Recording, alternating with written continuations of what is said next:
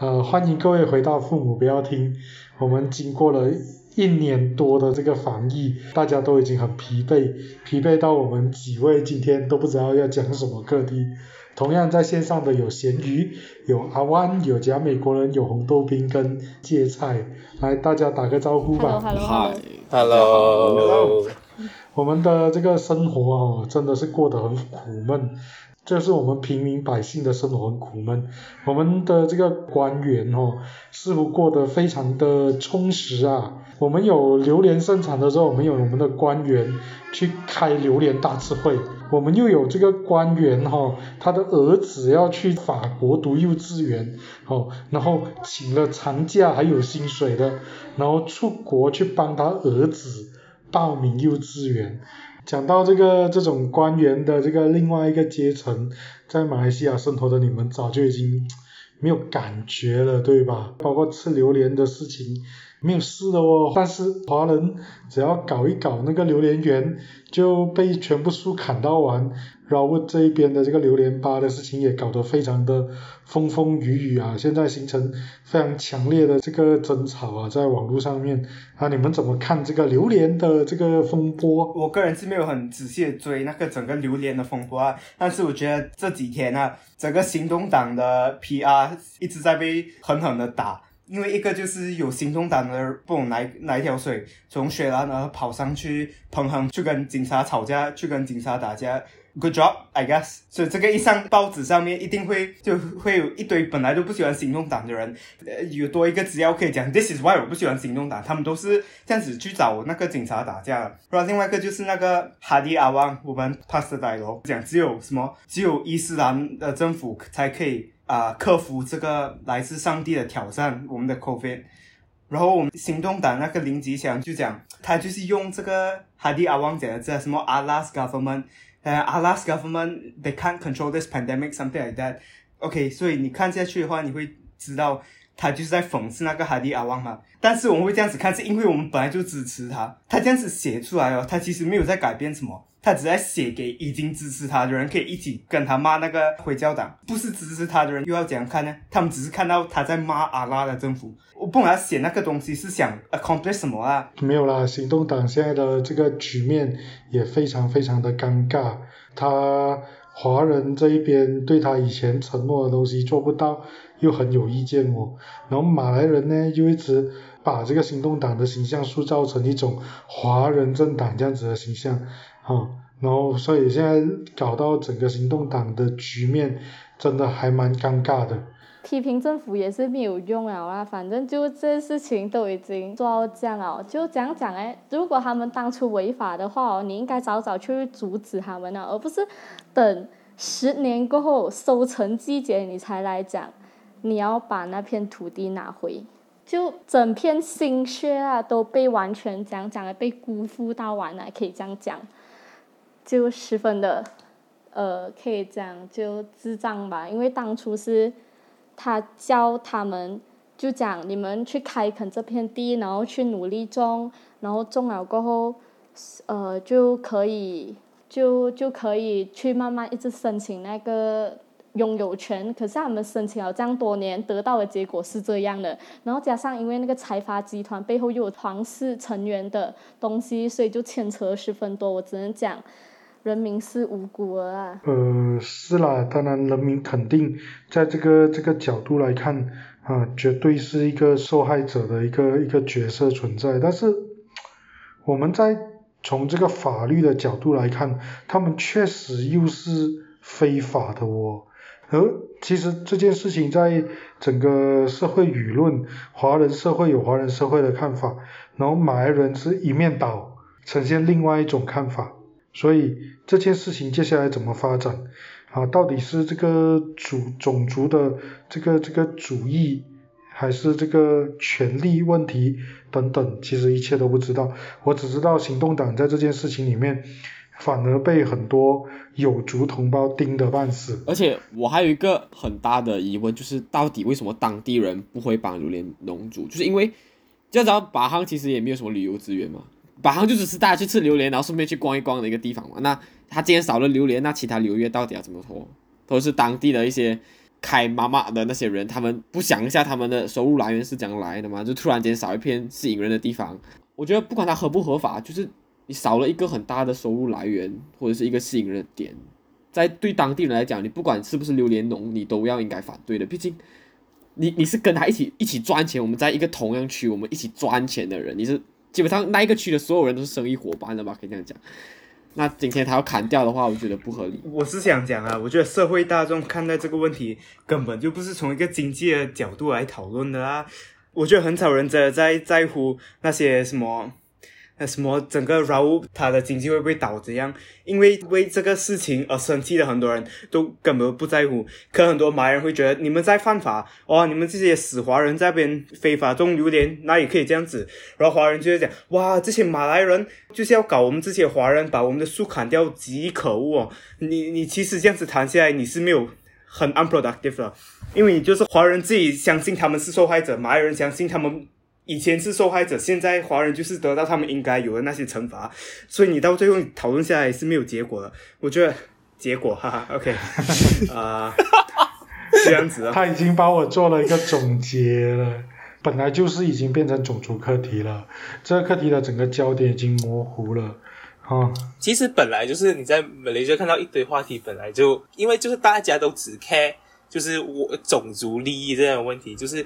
我这个种族就要抢到最后一口气，我不管你其他东西，你到最后怎样搞垮我的 economy，怎样搞垮整个东西，没有人 care 的，到最后就是我们就要赢那口气，就是要么就是还是就是啊，都是你们马来人就是一直以来都在搞我们，要不然就是你们华人一直以来都在的利益，基本上。马来西亚为什么很难有一些就是思想上的进步？是因为大家一直进图在这一边。你现在如果你真的在马来西亚待久，你再好好看的话，每一个课题到最后都沦落到这个地步啊！这个就是马来西亚现在思想上一直停滞不前的原因啊！我是这样觉得。这应该都是上一代的典型的一些东西了，个人觉得。因为我觉得下一代其实就就在 Canva 的那一些年轻的啦，就是思想上会比上一代。更加的开放很多，就是会以除了种族以外的那一种 perspective 来去讨论这个国家发生的一些很多的事情。但你看到，我觉得还是 Clang Valley 这样子啊。但是年轻人本身不只有 Clang Valley 的人，你如果真的去看，就是比较。刚蹦区域的，就是他们没有办法像你讲的这种，就是有这种比较开放的脑袋什么。就算是现在华人的年轻人，你去 Facebook 留言区那些看的，华人年轻人真的有比较思想，就是有进步到想到这些东西没？KL 吹水站，对啊，你看 KL 吹水站就是一个很好的证明，就是没有 OK，就是连我们这种大城市来都没有这种思想上的进步。你觉得干蹦那种会咩？干蹦那种他们受到的教育怎样都还是祖辈留下来的那种教教育为主的？你觉得？真的会有进步吗？不可能的啦！我要我要代表甘崩讲一下话，不要把一切想的那么美好。那你除了就是人可能比较和蔼可亲外，多数思想会受上辈所影响，也就可能教育没有接触到那么广，就很容易其实蛮局限一下，就是也会有那种什么华人讨厌马来人啊，这种种族歧视一样种族。种族就是一种斗争哦，会在干崩下其实显示到更明显。然后你会看，其实干崩的那种埋人哦，其实也也是算了啊，真的看不下。其实简单来讲，你不用去看干崩啊，就是干崩，你讲有可能是马来马来人为多，他们那种东西。你看华人区也是的，如果你有去任何一间一个新村，还是去跟那里的人讲话的话，基本上。大家的想法跟就是所谓我们觉得就是马来甘波那些人的想法一样，就是。马来人就是有问题，这就是一个种族的一个 echo chamber 留下来的产物。这个就是当时为什么英国那么好来统治我们，分而治之嘛，对不对？就是我觉得，我觉得芥菜它是一个很好的东西，就是就是 echo chamber 就是同文层的问题。我们这很恐怖，你懂吗？我们都很喜欢同文层，因为我们会觉得我们真的很对，我们说的东西都很有道理。然后那些跟我们想法不一样的他妈都是没有脑的，很可惜的。我是花很多时间在刷腿的，我每刷多一分钟，我的灵魂就失去多一块。但是你会忍不住想刷懂嘛？因为你会看到，诶，这个人讲的话又好像有道理哦，诶，这个人的讲话好像又很有道理哦。然后这个人他讲的，他讲一个很没有道理的话，对你来讲，但是又有十个人在讲这个人有多没有道理，所以你会觉得，诶 v e r y good，我是一个很 reasonable 的人。但是你最后你会发现，你只是在跟跟你想法一样的人交流，然后你最后你得到了什么？这个社会得到了什么？你觉得你自己很聪明，跟你想法一样的人也是开始觉得他们自己很聪明，然后他们没有去 engage 那些跟他们想法不一样的人，然后你自己你找到这个世界所有的问题的所在，你知道要讲改变这个世界，然后你没有跟那些你觉得有问题的人讲讲改，然后你是 expect 这个世界会自己改变，or what? I don't know 啦，我真的不知道，我真的看不出一这个就是网络这个运算机制带来的结果。OK 啊，当然，如果你这样子去谈，我们当然可以谈到今天社交媒体这种这种垄断，或者他可以用他们的运算法则，他们可以用他们的计算方式，把同类的人全部啊绑在一起啊，你你逃得脱这个结构吗？是时候移民了。你要移去哪里？你告诉我，你你觉得你摆得脱这一种结构吗？这个结构呃不是只有网络上面存在，其实这个结构是本来就存在在我们的生活里面，网络只是把这个结构更加的激化，更加的凸显出来，因为大家的资讯透过网络交流更加的方便。OK，今天我们看到网络有这一种问题，其实它是一个结果来的。OK，好，你要移民，你要移去哪里？你真的相信可以没有这个运算法则的这个这个空间吗？你们觉得会有这样子的一个平台吗？嗯，其实说真的吧，移民这东西，其实我的想法很简单吧。其实移民的话，就是 get rid of Facebook，就是不要用 Facebook，就是慢慢的把 Facebook 放在一边。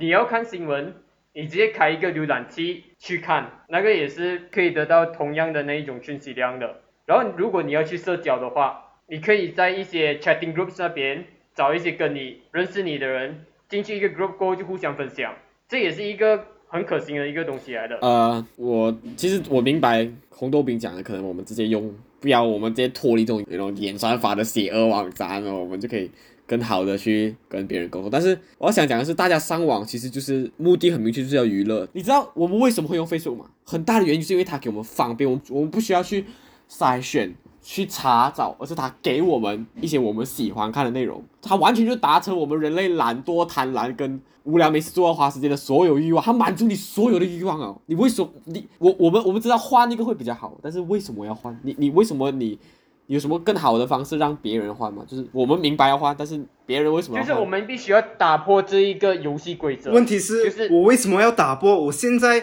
我现在一没有事做的话，我可以上 Facebook 看一个蠢人，然后就很生气。这也是另外一个同温层的问题哦。你刚刚也是有讲到的一个问题来的。我知道，我知道，我们就是很喜，我懂。我刚才讲，我们就是想上去看一些东西，打开 Facebook 就看到一个东西，可以骂你，可以讲 yes。我懂，This is the 同文层。Why is it like that? Because we like it。我们人类是蠢的，你要知道为什么你 Facebook 一打开它是那个样子，因为经过十多年过后，Mark Zuckerberg 知道他这样子搞是我们最喜欢，他可以赚最多钱的一个方法。我们不用用脑，Facebook 给我们看，我们 react，他知道 OK，does、he like this？Does he not like this？We know what to give him next time。Why is it like this？方便，我们不用脑，我们很喜欢。Of course，我们全部知道理论上，我们自己去找对的资料，我们自己去找有营养的一些 outlet 来看一下新闻，来了解这个世界。我们懂，Of course，理论上，this is amazing，this is perfect。就像比如说你在上网课的时候，你知道你要上网课，但是你会开小窗去看新闻，这是一样的道理。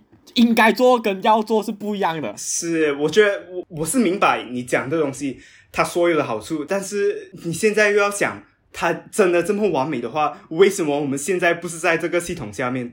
因为我们互联网，它经过这二十多年的一个改变，right？照理来讲，如果它那个真的是最 efficient、最好、最多人会最喜欢的方法，它已经会是那个形式了。OK，回到同文层的问题的话，难道你讲的东西不会有同文层的问题啊？首先，你会觉得这个系统有问题，我们需要改变它，我们需要做出一个新的 platform，会有人陪你一起这样子想，已经代表你们在一个同文层里面。你们都是觉得你们要这样子想，你们觉得这样子是最正确的，你们就开你们自己的 platform，然后上你们 platform 的人都是跟你们有一样想法的人，然后其他用互联网的九十九八的人都没有这个想法，都不会陪你上你的新的 platform，然后其实也是一样的问题，跟政治跟 everything 是一样的问题，就物以类聚嘛。你跟一些很一样的人在一起，你们觉得你们是对的，别人是错的。我们做对的过，我们做对过后，别人会看到，诶，他们很正确一下，我们要跟他们。但是实际上，我觉得很难啦。OK OK OK，好，好，呃呃，讲美国人确实讲了很多，他也提出了一个最基本的东西。好、其实远算法它它根据你的习惯，它为你，它 fit 你，你觉得你想要看的东西，它帮你做了很多筛选，给了你很多方便，这个是现实。OK，你刚刚讲的那一个，我可以不用这个 Facebook，我要看新闻，我自己去谷歌。其实到最后你也是看回你觉得你想看的东西。你要你要讨论课题，你可以找朋友一起讨论哈。那你找到的人其实也大概就是跟你同样兴趣的人。而其实 Facebook 跟谷歌在这方面把这份工作做得很好，这个是现实。为什么？当然，呃，我也知道有很多人要移民，离开这些 YouTube 啊，这个这个这个 Facebook。其中一个点就是 Facebook 跟 YouTube 的审查机制。我知道的有 YouTube 的朋友有在 Facebook 经营了很久，他的 page 的朋友，然后被检举之后就被 cut 掉了。很多移民的不爽，其实就在这个地方。他也不是真的想要远离这个演算法，相反的，这个演算法让他带来更多的点击率跟流量。哈，当然你可以讲出，我们当然知道这个，我们是在臣服在这一种社交这个霸权底下哈，被这群人控制着。但是这样子讲吧，呃，他没有欠我们什么，那他用我们这演算法去赚钱，我们又能怎么样？其实你懂，台湾有一个 YouTuber 叫好和弦，他是有专门讲一个影片，就介绍他未来他会放的一个 platform 叫 Odyssey，是来自 LBRY 的。他有提到一个很好的点，就是 YouTube 的一个机制啊，就是那一个 copyright 的这一个东西，就是对于他那一种类型的人来来讲是真的很不友善。就是他弹一个古典的一个名曲，过 YouTube 就就 copyright strike 他，就是讲这是其他的钢琴家的作品来的，这个就真的让他很不爽，所以就真的去移民了。OK，这个我可以谈。这个是为什么 YouTube 会是这样子，它 copyright 机制会是呈现这个样子，因为它之前被 Viacom 输过，以前的 YouTube 没有这种机制，你就是你想放 Britney Spears 的整个 collection 上去，Go ahead，we don't care。但是现在它现在是一个很大的机制，现在有很一堆人在 upload video 上去，你要知道，之前 YouTube 是自己被输过，right？他不想被诉，因为被诉是很麻烦的事情，是很险的事情。你要给律师的钱，你要去那个法庭，你要讲 no，我其实没有犯错，是我用我这个 platform 的人犯错，no，not interested。So how?，所以他们弄好一个系统，就是讲你是 copyright owner，你可以直接去 claim 人家的 video。我觉得你侵犯了我的 copyright。当然，你可以看到坏处啊，就是那个那个权利就是在那个 copyright owner 的手上嘛，就他没有理你有没有真正的侵犯他 copyright，他就是可以一样讲 yes you did，然后你会马上收到成果，你的 video 赚不到钱，你会被 strike 了三次的话，你的 YouTube account 直接被 delete。但是为什么他会这样子？为什么他会这样子？因为 YouTube 自己本身就不想受到这种 copyright 的麻烦啊，所以他只能为这伤害到 creator 的东西啊。当然，这个是很大的问题，我不会否认，这个真的是很大的问题。但是你要想，OK，他移民去另外一个 platform，这个 platform 是比较小的，他的 audience 比较小，那些 copyright owner 那些大公司不会去理他，因为他 platform 这样小，他钱也很小，他去诉他，他没有什么钱可以拿，他为什么要理他？OK，我们想象一下，整个 YouTube 全部有被 copyright strike 过的人，OK，他们就很不爽，他们全部搬去这另外一个 platform，那个 platform 越来越大，那个 platform 开始变到跟 YouTube 一样强大了。你觉得在这个时候，那些 copyright owner 不会去诉他们吗？那些 copyright owner 要钱了，你觉得到这个地步？这些新的 platform 可以这么有原则吗？他们可以真的不理你？Yes，come to us，we have money for days。你觉得有可能吗？而且我还有第二个点是，YouTube 这种平台，他们是服务观众的，不是服务 creators 的。就我他当然他一定知道 creators 会麻烦，但是好和弦是谁？就是我特别需要处理他的问题，或者是他们这种音乐领域到底有多强大？就是这就根本就平台它的它的方向就不对。我觉得甚至好和弦没有必要去投诉，因为他们 YouTube 就不是服务 creators 的一个平台。抱歉，我就延伸一下，是我觉得最主要，YouTube 要钱，YouTube 需要钱，不然它不能存在。它的钱来自于它的 advertiser。Basically，那个 advertiser 他不爽的话，你要扣头，你要讲 Yes，I'm sorry Sony，I will make sure you like advertising your PS5 here。我觉得问题不是 YouTube 本身，问题是这整个法律系统，这整个 copyright 的 system，这个不是 YouTube 单单一个平台的问题。你搬去另外一个 platform，the same problem will happen，just with a different name。你要解决这个问题的话，你的解决方案不是跳槽去另外一个 platform，这个可能是一个 temporary solution，但是 in the long term，它不是 panacea，它不是解药。而且我有一个东西要讲的是那一个 platform 的这些东西，你讲哦，他去到另外一个 platform 也是会面对同样的问题，所以他就有花了很长的一段时间解释他会开一个新的 platform 的那一个运作的原理。首先，它不是一个公司，所以他就不用那些上面的那些老板那边就是控制着这整个这个平台的运作。它就是一个 open source，它就是一个真正真正的一个 platform，它不是一个公司，它也是没有靠这些东西来赚钱的。如果我说的没有错的话，就是这样子咯，就是一个 open source。我们必须要强调的是，它不是一个公司，它要搬的一个新平台，它不是一个公司。OK，good、point。But 如果我是 UMG，我是 Universal Music Group，有人在你的平台放了整个 Beatles 的 music album 上去，到那个时候，我会不会在乎你是不是什么鬼 blockchain？我懂，我不会啊，因为我要钱，right？这个是一个问题。你到了一个法庭上面的话，你跟法官讲，Sorry，we are open source，you cannot sue us，impossible。如果我是一个 open source 的一个 drug dealing 的 market，你觉得美国或马来西亚 whatever 这么棒的律师想不到办法来诉你吗？No way。If it's an open source platform, somebody founded it. That somebody will be responsible. 然后现在你讲那个 Odyssey 的 platform，它很小，它很小，它的 upkeep maintenance 的 cost 可能没有大。到它以后真的变成第二个 YouTube 的话，你觉得他还能不赚钱吗？你觉得他不能能不 run 广告？他能不就开始顾虑一下他们 advertiser 的想法吗？我觉得是不可能啊，这个根本就是 impossible 的事情。我是这样子看啊，我不知道。好了，我也我也这样子看呐、当年的这个 Facebook 也不过是哈佛内部的这个交友的一个 platform，它也不是一间公司。我们今天再来看看现在的 Facebook，哪里是当年的那一个规模了，对不对？你的规模大小会决定你的运算成本，你的成本会决定你最后选择的这个取向。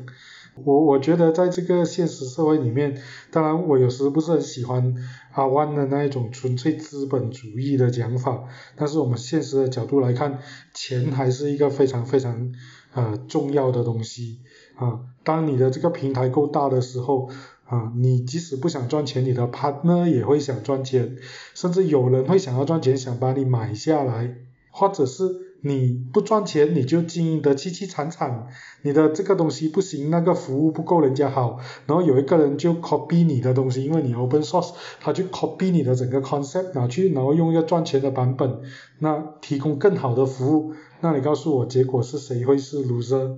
这个是个现实层面呢、就像从刚刚一直开始讲这个这个移民的问题，我们也知道我们现在面对的是这个呃少数的社交媒体龙头的这个控制，怎么摆脱这个控制啊？这个是我们这一代的人，现在这一代的社会需要去反思的一个课题。但是移民啊，移民是一个出路。当然，我们没有人否认移民它可以是一个出路，但是至少今天在现场的几位表现出的这个想法是，移民，呃，他们不抱着一个非常非常正面的一个一个一个期待，针对移民这件事，至少以目前这一个局势来看，以目前网络使用者的习惯来看。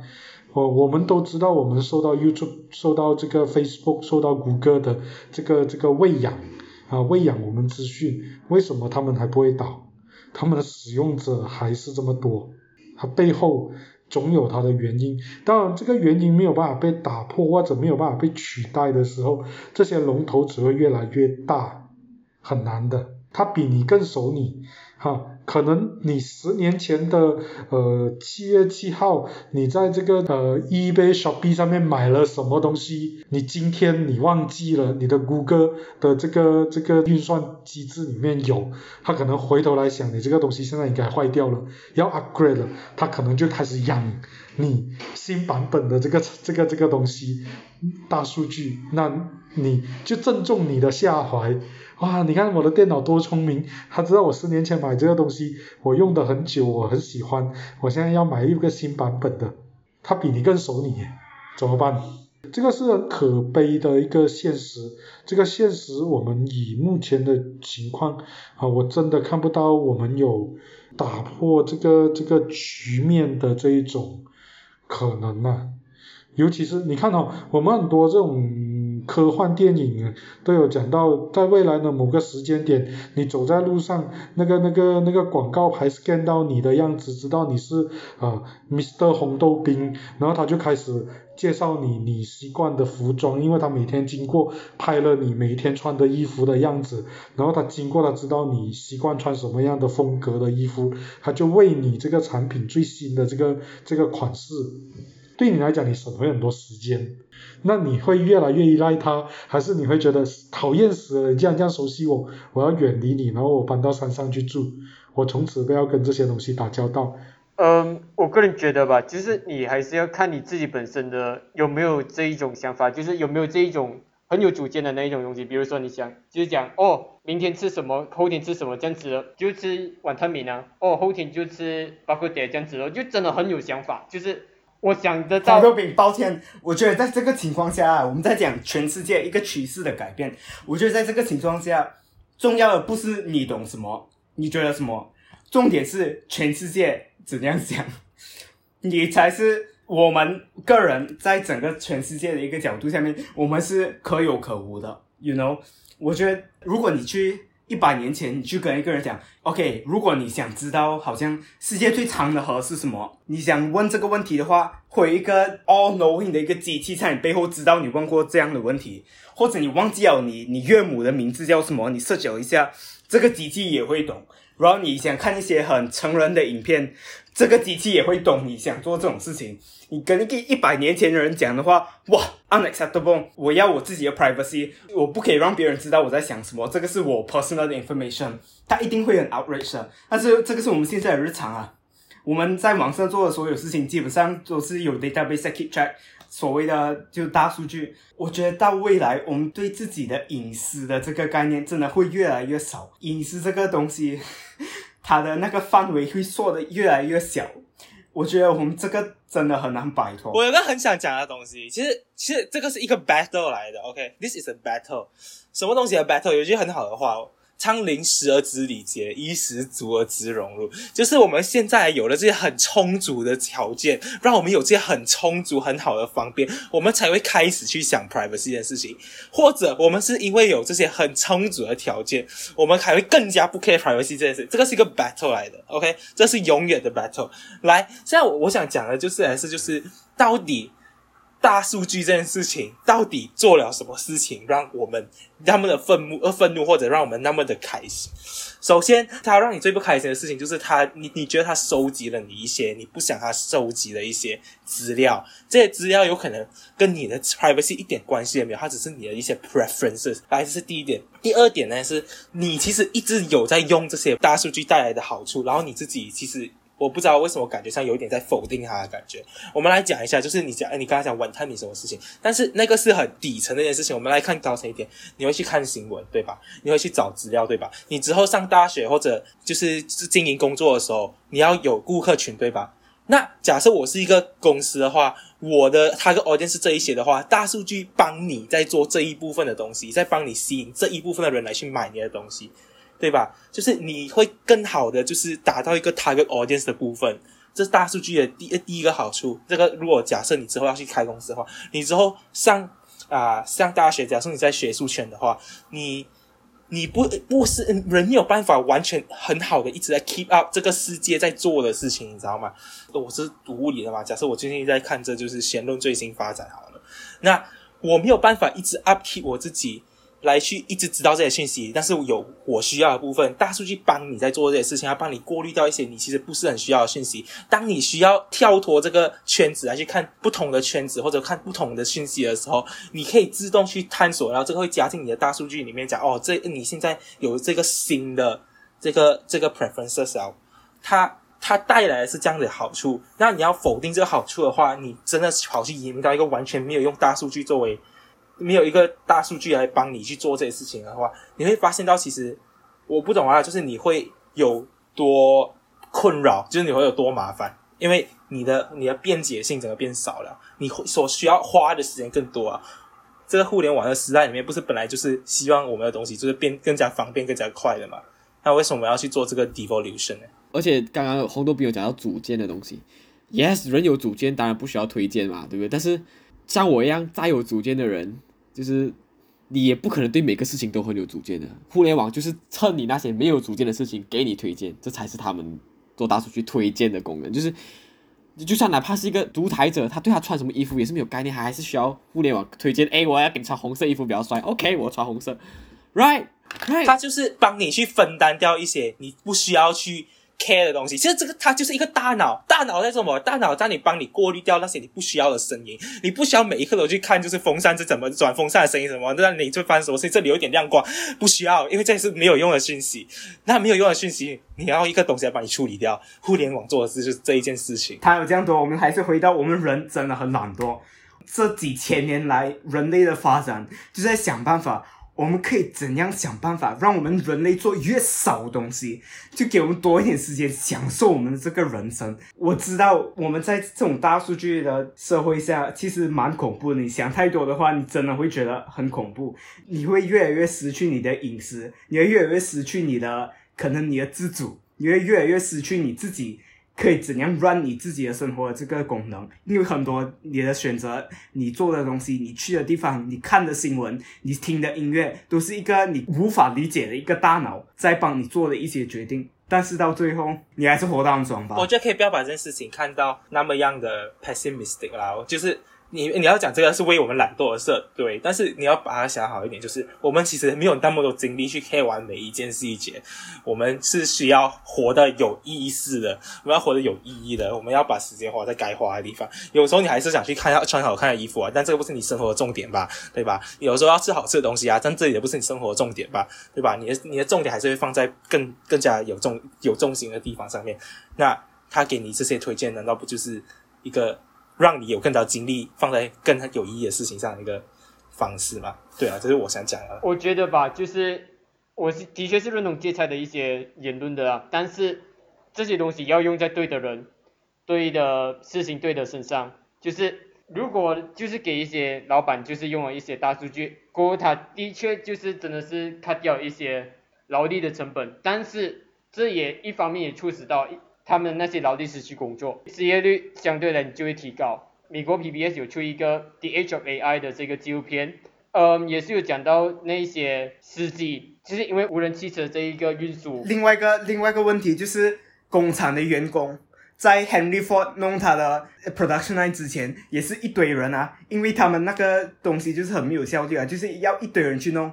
然后那个该死的 Henry Ford 在那边讲，来，我们可以做一个 production line，我们可以让全美国买我们这个 Ford 的汽车，然后就一堆工人被被淘汰了啊，这个是没有办法的。这是一个 consequences，这个。我们就要尽可能的避免这个事情的发生。不对，不对，我们不能用科技的进步带来的一些的 consequence，你不能懒得去苛责这个社会的进步，要不然我们这社会的进步都是没有用的。为什么要有工厂，对吧？为什么为什么 industrial revolution？为什么有 internet revolution？这一期间到底浪费了多少人的工作？我们现在没有人开马车了，你知道吗？我们现在 我们现在没有人开马车啊，我们现在没有人做 court jester 了，你知道吗？没有人在是。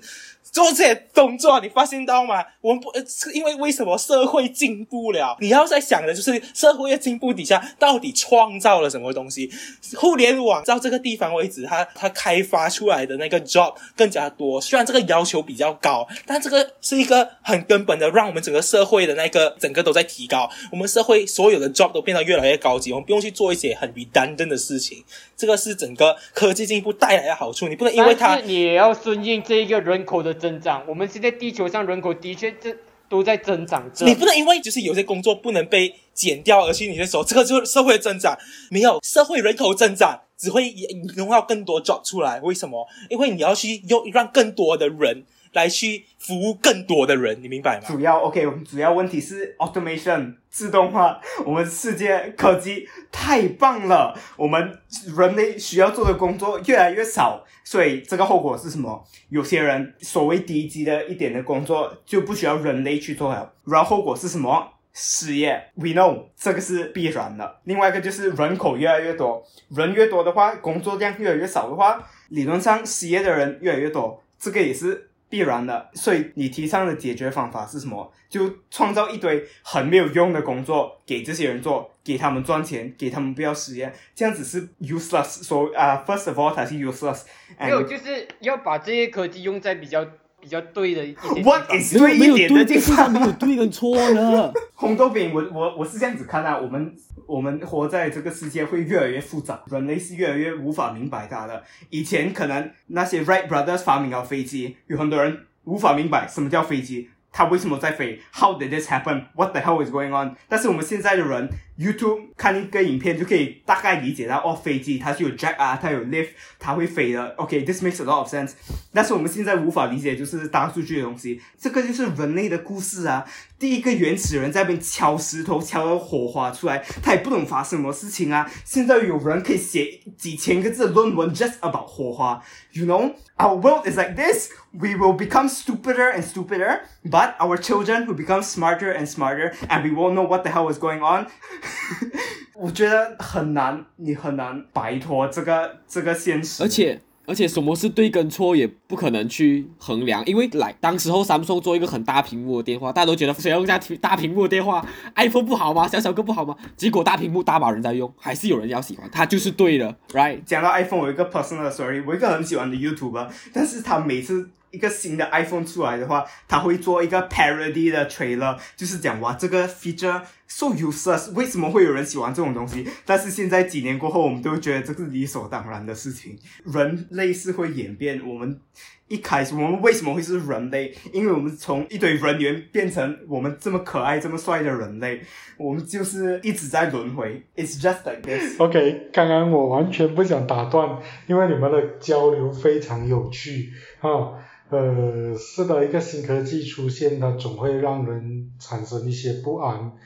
你想一下，当年在一八零零年工业革命，第一批把这个这个纺织机制造出来的人，他面对这个纺织工人多大的这个敌敌意，好、去烧纺织厂，去烧机器，好、然后你想一下，我们在几年前马来西亚开始走这个 Uber 跟 Grab 的时候，我们的这一些 taxi driver 多大的 panic 去攻击这个 Grab 跟这个 Uber 的这一些 driver，哈，呃，每个时代它有每个时代的一个断裂的点，当然我也不能讲这个呃这个东西就是一定是正面的，至少我现在看到那个 Amazon 就有一批工人出来反抗，他们的整个工作的绩效完全由电脑 AI 来掌控，然后 AI 分发他们的工作，据他们的讲法是不合理。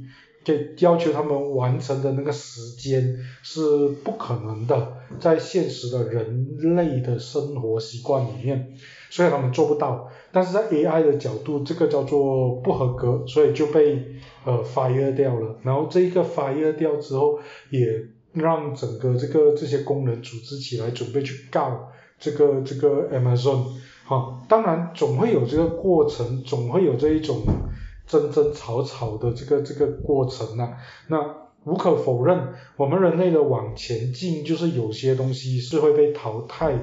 对啊，就像刚刚你们提到，我们更加的专注，把我们的精力放在我们认为更重要的地方啊，而不是你要穿什么衣服，或者是你要吃什么晚餐。对很多人来讲，它不重要，他打开 Grab 啊，Grab 就会自动出现他每次点的那几样东西，他就点回那几样东西，他最方便的，他不用去烦。